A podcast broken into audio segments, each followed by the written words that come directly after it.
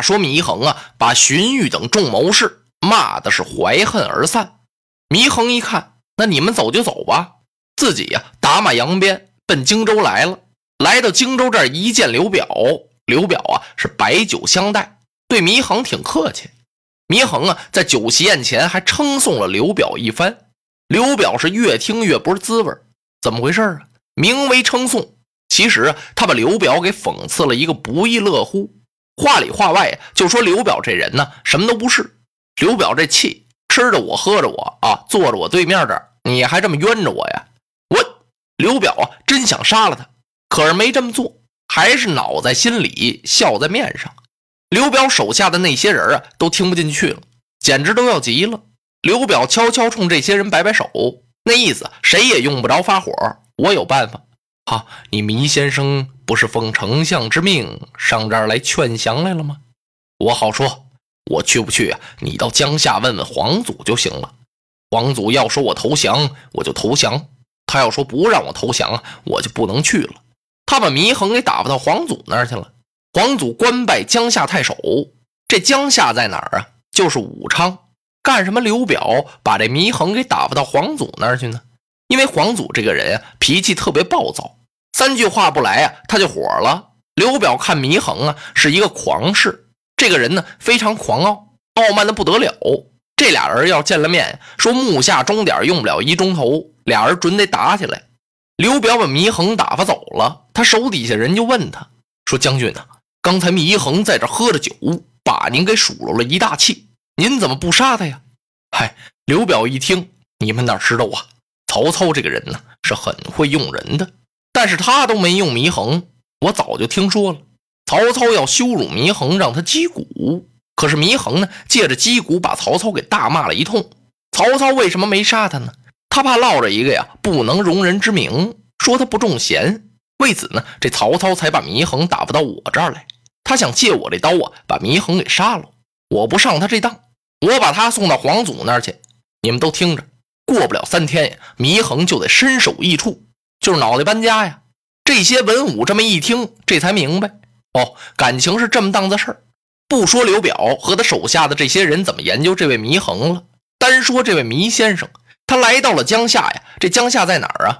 就是现在的湖北省武昌。皇祖听见信儿了，说祢衡先生要到他这儿来了。哎呦，皇祖非常吃惊啊，也特别高兴。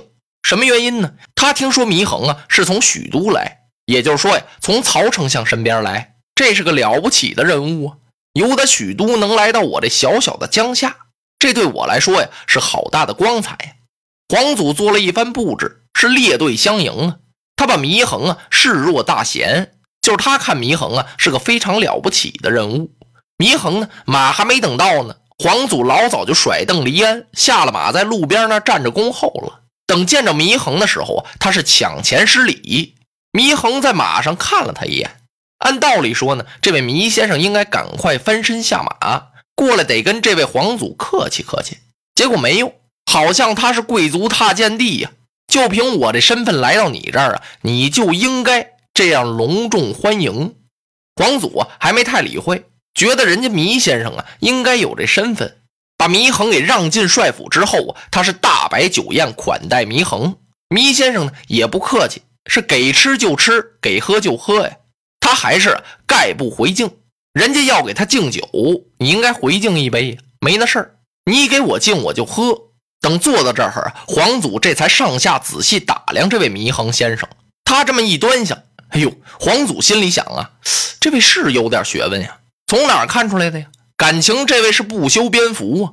看祢衡啊，头也不梳，胡子也不刮。当然了，老些年呀，那些人头发都长，讲究束发嘛，把头发都梳起来，在头顶心挽个卷儿，用个什么样的簪子呀？这么一别，哎，那就得呀看身份，看这个富有和贫穷了。有别金簪，有别玉簪的。普通的黎民百姓呢，就是骨头簪子、竹簪子什么的。这位祢先生啊，这别头簪子倒是不错，是玉的。不过呀，他这个胡须怎么也没梳理一番呢？啊，皇祖对这事儿有点纳闷这看不出来这位祢先生有多大年纪。其实祢衡啊，年龄并不大，他今年才二十六岁。古代年间呀，讲究二十八岁留胡须，二八须嘛。这位呢，大概是要这派头。这不饮酒当中啊，不能光这么闷着头喝呀。皇祖啊，想跟这位糜先生讨教讨教。反正这么说，是皇祖问到的呀。祢衡还真回答，这话呀就越说越多。皇祖就问起啊，许都曹丞相手下这些能人来了。好，糜先生，我久闻曹丞相手下是贤能人士云集，他手底下这能人太多了，但不知这最有本领的是哪一些人呢？好，好，好，黄将军，你问曹操手下的能人呢？啊，只有两个。好，黄祖一愣，曹丞相手下这么多能人，怎么才俩呀？哈，但不知这此二人是谁呀？一个是孔融，一个是杨修。哎呀，黄祖一听这句话呀，他暗暗的挑起了大指，佩服祢衡的眼力呀。这俩人啊，确实是能人。这杨修是谁呀？那就是大名鼎鼎、四世清德老太尉杨彪之子嘛。上文书说曹操啊，不是差点一怒之下把杨彪给杀了吗？当时有人说情，说这杨彪啊，可杀不得呀，他的名声太大了，他的那些门徒啊，遍布于天下，声望特别高。您要把他杀了呀，那老百姓非气坏了不可。杀了杨彪啊，当时。咱们这朝廷啊，就得有百分之八十的文武大臣是辞官不干了，吓得曹操没敢杀，把杨彪啊给下了狱了。哎，杨修啊，就是他的儿子，姓杨名修，字德祖啊，那是有名的舌辩之士。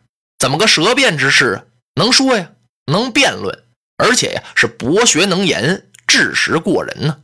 孔融呢，大名鼎鼎的北海太守嘛，各路诸侯伐董卓的时候，那不是其中一路吗？姓孔名融，字文举，乃鲁国曲阜人士，是泰山都尉孔宙之子，孔夫子第二十代世孙。自幼聪明过人，四岁让梨呀，人称啊是当代伟器，伟大的伟，器皿的器，那就是说呀是了不起的人才。人称孔融啊是交友广阔呀，说他座上客常满，尊中酒不空嘛。所以黄祖今儿个听祢衡这么一说呀，他竖起大指来了。认为祢衡啊，确实有点真本领，他很识人呢。随着皇祖啊，又往下问了问：“好，祢先生，那您说，除去这二位，那曹丞相的手下还有那么多的能人呢？您能把这些人的本领给我说说，不好吗？”祢衡听到这儿啊，哈哈，黄将军，您不必再问了。刨去大儿孔文举、小儿杨德祖之外呀。曹操手下的那些人都是无能之辈啊！皇祖生气了，这祢衡怎么在这酒席宴前出口不逊，张嘴骂人呢？什么大儿小儿的呀？他一气之下呀，啪，把这酒杯往桌上这么一摔。祢衡先生，那你看我怎么样啊？嗯哼，祢衡转过脸来打量了打量皇祖，心说干什么呀？你摔摔打打的摔谁呀？你皇祖算个什么东西呀？曹操怎么样啊？多大的气魄，多大的名声啊！我都把他给骂了，而且呀，我是由许都一直骂到了荆州。我把刘表啊骂得狗血喷头，又来到你这小小的江夏，你摔摔哒哒的，你是想找通骂是怎么的呀？哈哈哈，黄将军，你问你自己呀？嗯，不错，我看你不是人。好。皇祖用手这么一扶佩剑，不要着急，黄将军，我说你是个神。嗯，这个皇祖一想，这还差不多，真格的，我这是好吃好喝好款待，当着这么多的人，难道说广庭大众面前你还敢骂我两句吗？哦吼，我是神呐！哈哈，那祢衡先生，我是尊什么神呢？祢衡借着这酒气呀，他就装疯卖傻的骂开了。我看你不过是庙中的一尊泥胎小鬼，虽受祭祀，恨无灵验呐！可恼啊！这一下子呀，把皇祖给骂苦了。哦，原来啊，我是这庙里的泥胎偶像啊！腾一脚啊，把桌子给踹翻了，吩咐一声，将祢衡推出斩首。祢衡临死是骂不绝口啊，可是他死了个糊里糊涂啊，不知道自己是怎么死的，因为在后汉当时啊，有这么一批文人，觉得自己啊有点学问，瞅哪哪瞅不惯，是看哪哪别扭，大事干不来，小事不愿意干，整天坐在家里啊，吃饱了喝足了骂街。这就是后汉当时的那批骂士派，人称这些人为舌剑腐儒啊，就是他们那舌头啊比宝剑都厉害。可是他们是一批腐败无能的没落文人。刘表啊，听说皇祖把祢衡给杀了，他念及祢衡还有点才华，他下了个令，把祢衡先生埋在了鹦鹉周边。落花葬黄冢，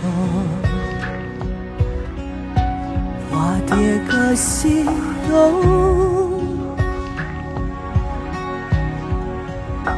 千年之后的我，重复着相同的梦。